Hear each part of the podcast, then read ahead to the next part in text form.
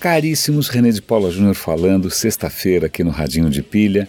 Antes de mais nada, um alerta, eu quero reiterar que semana que vem eu não vou conseguir publicar, vou estar fora daqui por um tempo.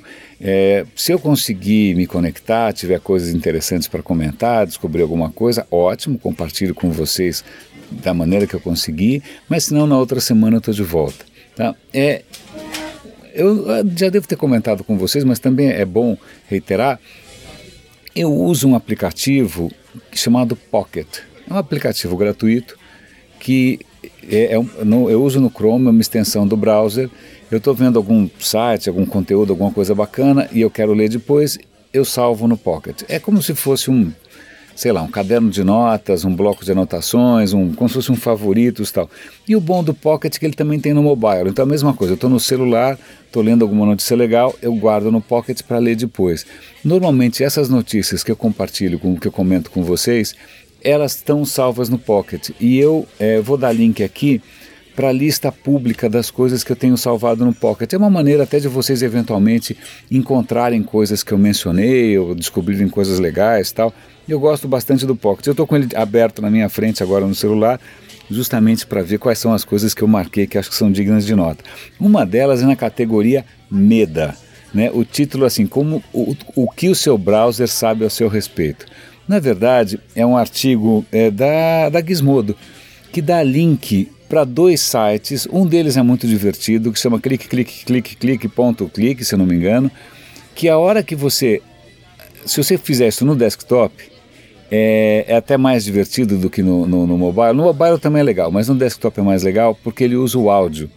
Então ele vai dizendo: ah, você abriu o browser, ah, você agora está com o mouse indo de lá para cá, ah, agora você diminuiu a janela, ah, agora você. E ele vai falando: ah, faz 20 segundos que você não faz nada, ah, agora você clicou no botão.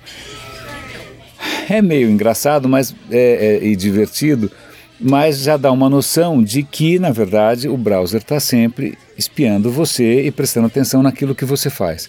Mas eu acho que mais interessante, mais ilustrativo, mais educativo e mais apavorante é um outro site que eles apontam chamado WebKey.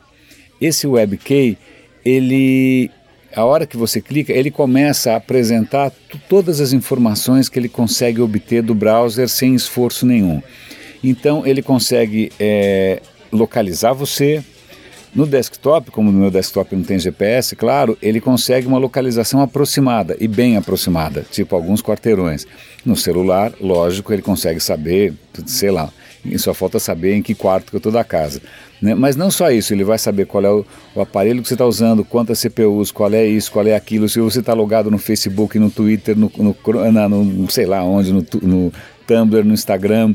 Ele consegue, e isso é meio apavorante, ele consegue sobretudo no Firefox, isso me impressionou mais, ele consegue listar ah, os outros, os outras é, coisas que estão na sua rede Wi-Fi. Ele consegue, meu, não para mais. É uma coisa tão assustadora. E aí, o que fica como antídoto é uma extensão para o Chrome que acho que chama NoScript, eu instalei, mas ela é tão absolutamente radical que se você ativar tudo dessa NoScript, você não consegue nem ver vídeo no YouTube. Né? Não é a extensão mais amigável do mundo. Mas eu instalei, deixei ela desativada, depois eu vou analisar quais são as coisas que eu quero que ela bloqueie, porque na verdade é, dá para saber coisa demais. Dá para saber o último site em que você esteve.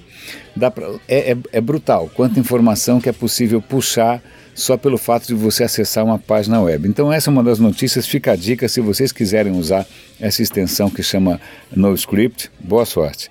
Uma outra coisa interessante, eu sempre menciono aqui os riscos da internet das coisas, mas o, esta que é um pouco mais apavorante, que descobriram que uma fábrica de implantes médicos, implantes médicos, ela sem perceber, deixou uma falha de segurança que permite que hackers, a, até uma distância de 5 metros, consigam não só puxar a informação dessas, desses implantes médicos, como eles consigam eventualmente derrubar esses implantes médicos. Então, eles não falam qual é a fábrica e não falam quais são os implantes, mas imagina se um cara conseguir parar o marca-passo de alguém né, é, à distância.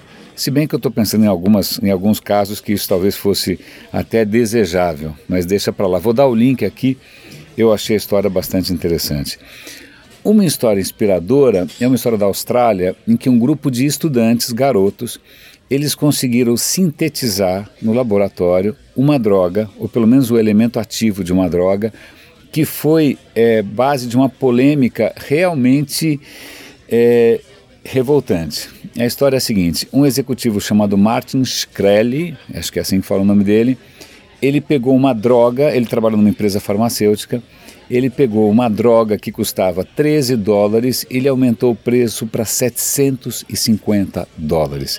Que remédio era esse? Era um remédio usado contra malária e contra AIDS. Então não é que é um creme de beleza, né, alguma coisa para emagrecer. Não, são medicamentos de uso contínuo, são medicamentos que são vitais e o cara multiplicou esse preço estupidamente com alegações que era muito difícil produzir e tal.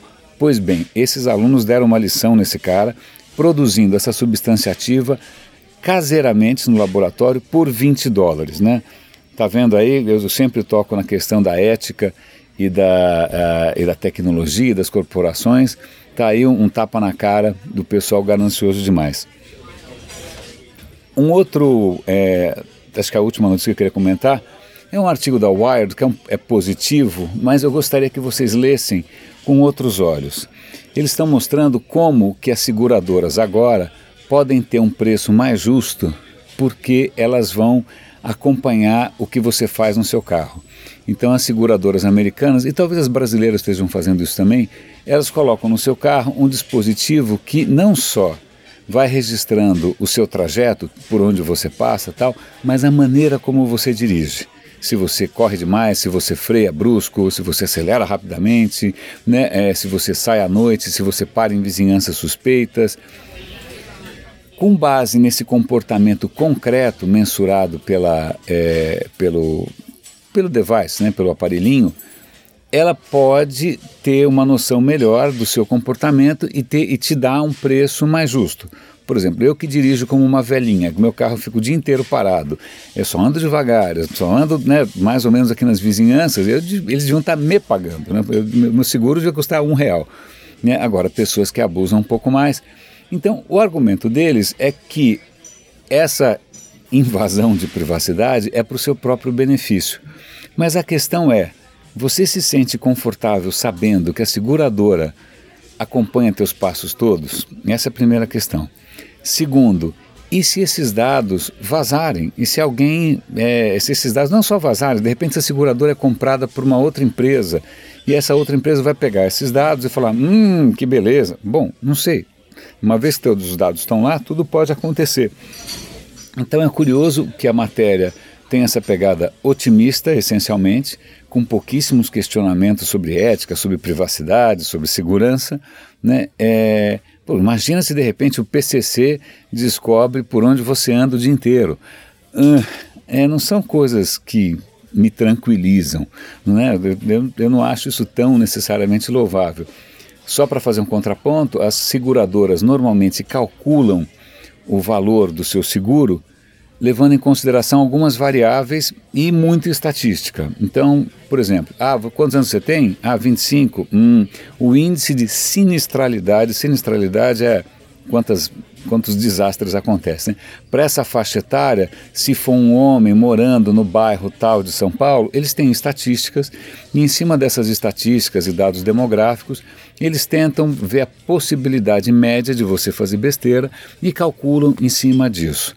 Então, é, quando calculam, né? Quando o negócio não é chutado. Mas, então, em princípio, uma, né, uma senhorinha que tem um carro que mora não sei aonde, né, que só usa para ir à feira, em princípio deveria ou que nunca bate o carro, etc. E tal, ela deveria pagar menos pelo seguro do que, de repente, alguém que tem um perfil que, estatisticamente, em média, é, é mais complicado. Né? Então, você tinha antes algumas é, hipóteses, algumas é, chutes estatísticos que também têm seu grau de, de imprecisão, inclusive de injustiça, etc. e tal, mas agora você troca por uma coisa que tem uma precisão maior, mas que levanta uma série de questões que eu acho que a gente merece colocar sempre em destaque. Né? Essas coisas, se a gente não chama atenção, elas nos prejudicam sem que a gente perceba e acaba elegendo algum Trump por aí. É, bom, agora a, a metáfora para mim de, das piores coisas que pode acontecer para qualquer coisa é um Trump ser eleito. Ele virou né, o teto do, do, do, meu pessimismo. Caríssimos, bom, tava, isso, era, isso foi uma digressão, perdão. Caríssimos, boa semana para vocês. É, eu vou, durante o final de semana, é, entre hoje e amanhã, eu vou mandar pela newsletter os resultados da enquete que a gente fez ao longo dessa semana, que foi bárbara. Então está aí um bom motivo, eu só vou divulgar pela newsletter, então está aí um bom motivo para você entrar lá no radinhodepilha.com barra newsletter, assinar a newsletter, que eu vou compartilhar com vocês os resultados da, da enquete, tá bom?